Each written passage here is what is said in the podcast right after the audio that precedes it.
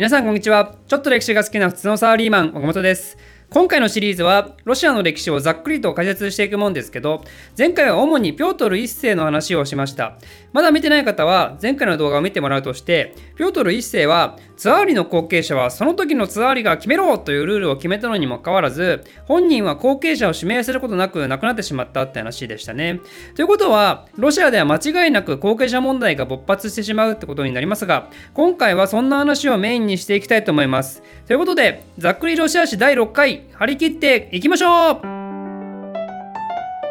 えー、今回はざっくりロシア史と言いながらですね通常ロシア史の中ではあまり触れられないような話をすることになります。ピョートル1世っていう偉大なツアーリが亡くなってからしばらくロシアのお家騒動がドロドロと続くんですけど、まあ、意外と面白くて私が個人的に好きなんでなんで今回は短い時間ながらも1回の動画としてまとめたいと思います。まずピョートル大帝がやらかした出来事で言うと後継者を指名してなかったっていうのがあるんですが、まあ、それと別にもう1個あるんですよね。それ何かっていうと奥さんを2人作って子供もいっぱい作っちゃったこと、まあ、成人するまで育ったのでカウントするとあまり良くはないんじゃないんですけど、まあ、でも問題なのはその奥さんの2人の生い立ちとそれぞれに対するピョートル1世の扱い方。まず最初に結婚したのはエブドキアっていう人物。この人はロシア貴族の家出身なんですね。でもう一人はエカチェリーナ。ロシア史でエカチェリーナと聞くと、あの、大抵エカチェリーナ2世を思い浮かべるかもですけど、その人ではないですね。そのエカチェリーナが出てくるのはもう少し先です。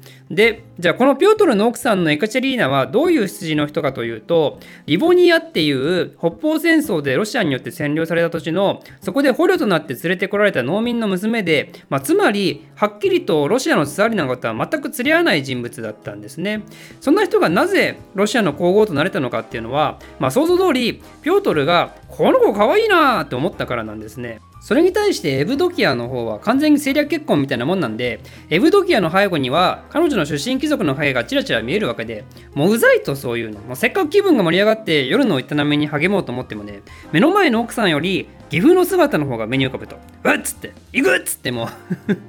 岐阜の顔がその都度目に浮かぶようじゃねもう楽しめるものも楽しめないってことで、エブドキアに対してはピョトル非常に冷たくてですね、子供は3人ぐらい作ったんですけど、結局、エカチェリーナちゃんって感じで相手にせずに、もうお前引きこもってろってことで、エブドキアを修道院に半ば幽閉みたいなことをするんですよ。で、その間に、ピョートルはネカチェリーナとただ愛人関係にあるにとどまらず、秘密結婚までしてしまって、そのなんと子供12人も作ります。励みますね、この2人。でも先ほども言ったように、結局大人になるまで生き残ったのってだいぶ少ないんですけどね、この時代。で、面白いのが、ピョートルはこうやって恋愛に対して自由奔放にやったのに、幽閉していたエブドキアが修道院に幽閉されてる時代に愛人を作った時は、その愛人のことを処刑してるんですよね。まあ確かにね、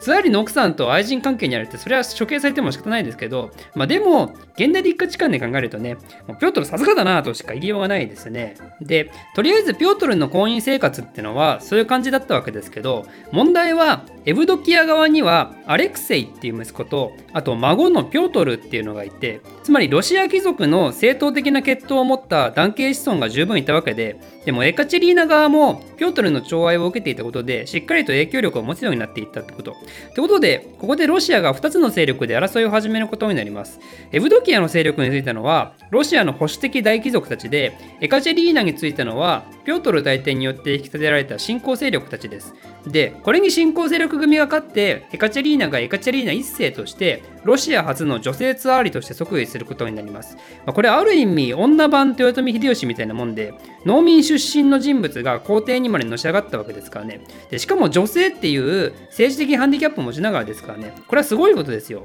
まあ、ただそうは言っても、エカジェリーナ1世は個人として何か秀でたものがあるわけでもなくて、実際のところは最高枢密院っていうエカチェリーナの政治の補佐を目的とした組織が別にあって、でエカチェリーナ自身はその傀儡みたいな感じだったらしいんですですけどね。そんな最高枢密院の中でも抜群に影響力を持っていた人物がアレクサンドル・メーンシコフっていう人物。まあ、この人も出自は全然特別なものはなくて、もともとモスクワで貧しい商人みたいな生活をしていたんですけど、この人もたまたまピョートル一世によって見つかって引き立てられることになるんですよね。ピョートルってまだ第二ツアーリだった時、モスクワではなくて違う場所にいたって話はしたと思うんですけど、まあ、そこでどうも出会ったみたいでそこからずっと友達みたいな感じになってそれで大北方戦争においても活躍してもうあれよあれよと大出世といった感じですね、まあ、すごいですよね。農民出身の皇帝を裏で牛耳る貧民出身の政治家っていう、まあ、そういうお互いが名門出身でない感じが、まあ、おそらくこの2人が波長が合うきっかけとなってそんでこの2人は協力関係になったってことなのかもしれないですけど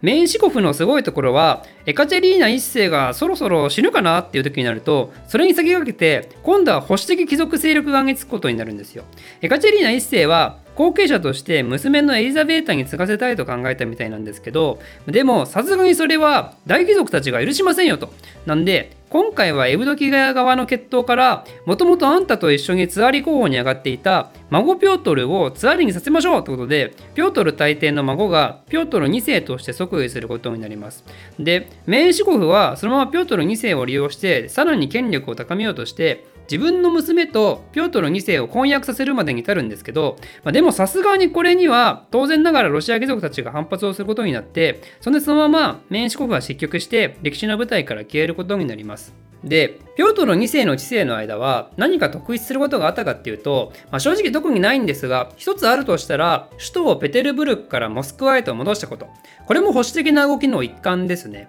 ピョートル大帝は西洋化政策を行って、西洋列強を見習って海に進出だってことで、バルト海の覇権を獲得して、旧モスクワ公国としてのアイデンティティを捨て、そしてペテルブルクに遷都したわけですけど、まあ、やっぱそういうのを嫌がる人たちがいるわけですよね。ピョートル2世がツアーリになったっていうのは、大多数のロシア貴族たちの支持のもとであることを考えると、やっぱ全てが保守的になるわけですと。ということで、ピョートル2世は1728年にモスクワで戴冠式を執り行うことになるわけですが、なんとその2年後にピョートル2世は天然痘によって亡くなることになります。で、ピョートル2世は子供がいなくて、他のロマノフ家の親戚たちも男の子供に恵まれなくて、ロマノフ家の男系男子血統はこれで途絶えることになります。じゃあ次に誰がツアーリになったのかっていうと今度はなんとピョートル1世の共同ツアーリで第一ツアーリだったイヴァン5世の血統から選ばれます。なんかややこしくなってきましたね、まあ、ややこしくなってきたのでちょっと家系図移しましょうかね。ロマノフ家の創始者ミハイル・ロマノフがいてその息子にアレクセイがいましたと。でアレクセイは奥さんが複数いてフョードル3世イヴァン5世そしてソフィアが同じ奥さんから生まれた子供たちでそれと別の奥さんから生まれたのがピョートル大帝でしたね。でイヴァン5世とピョートル大帝が一時共同ツアーリだったわけなんですがピョートル大帝の後はピョートル大帝側の関係者からツアーリが続いていたのを今回はイヴァン5世方面から選んだってことになります。で晴れてツアーリとして選ばれたのはイヴァン5世の娘のアンナ。ピョートル2世の時点で保守派貴族たちが影響力を持ってロシアは保守的な動きを始めていたんですけどでもそうなってくるとそもそもピョートル1世の血統から選ぶ必要なくねってなってしまってだってあいつリベラルじゃんねってじゃあその子孫を選ぶのはリベラルだろうってことで最高枢密院の保守派大貴族たちが選んだのがイヴァン5世の娘のアンナだったわけですよ。ということでだいぶこの人も傀儡の匂いがしますよね。最高枢密院側の貴族たちももうツアーリから自分たちの権力を取り返すことに必死で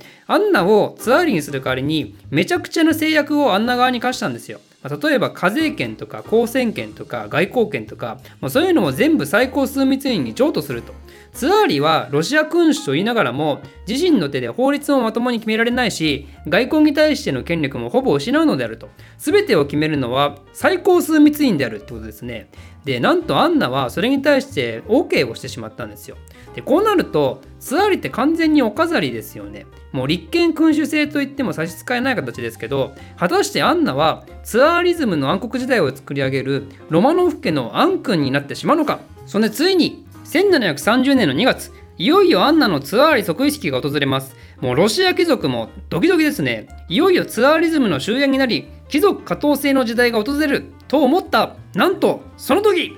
アンナがこんなん守るわけねえだろって言ってなんとその誓約書をビリビリに破いたんですよ。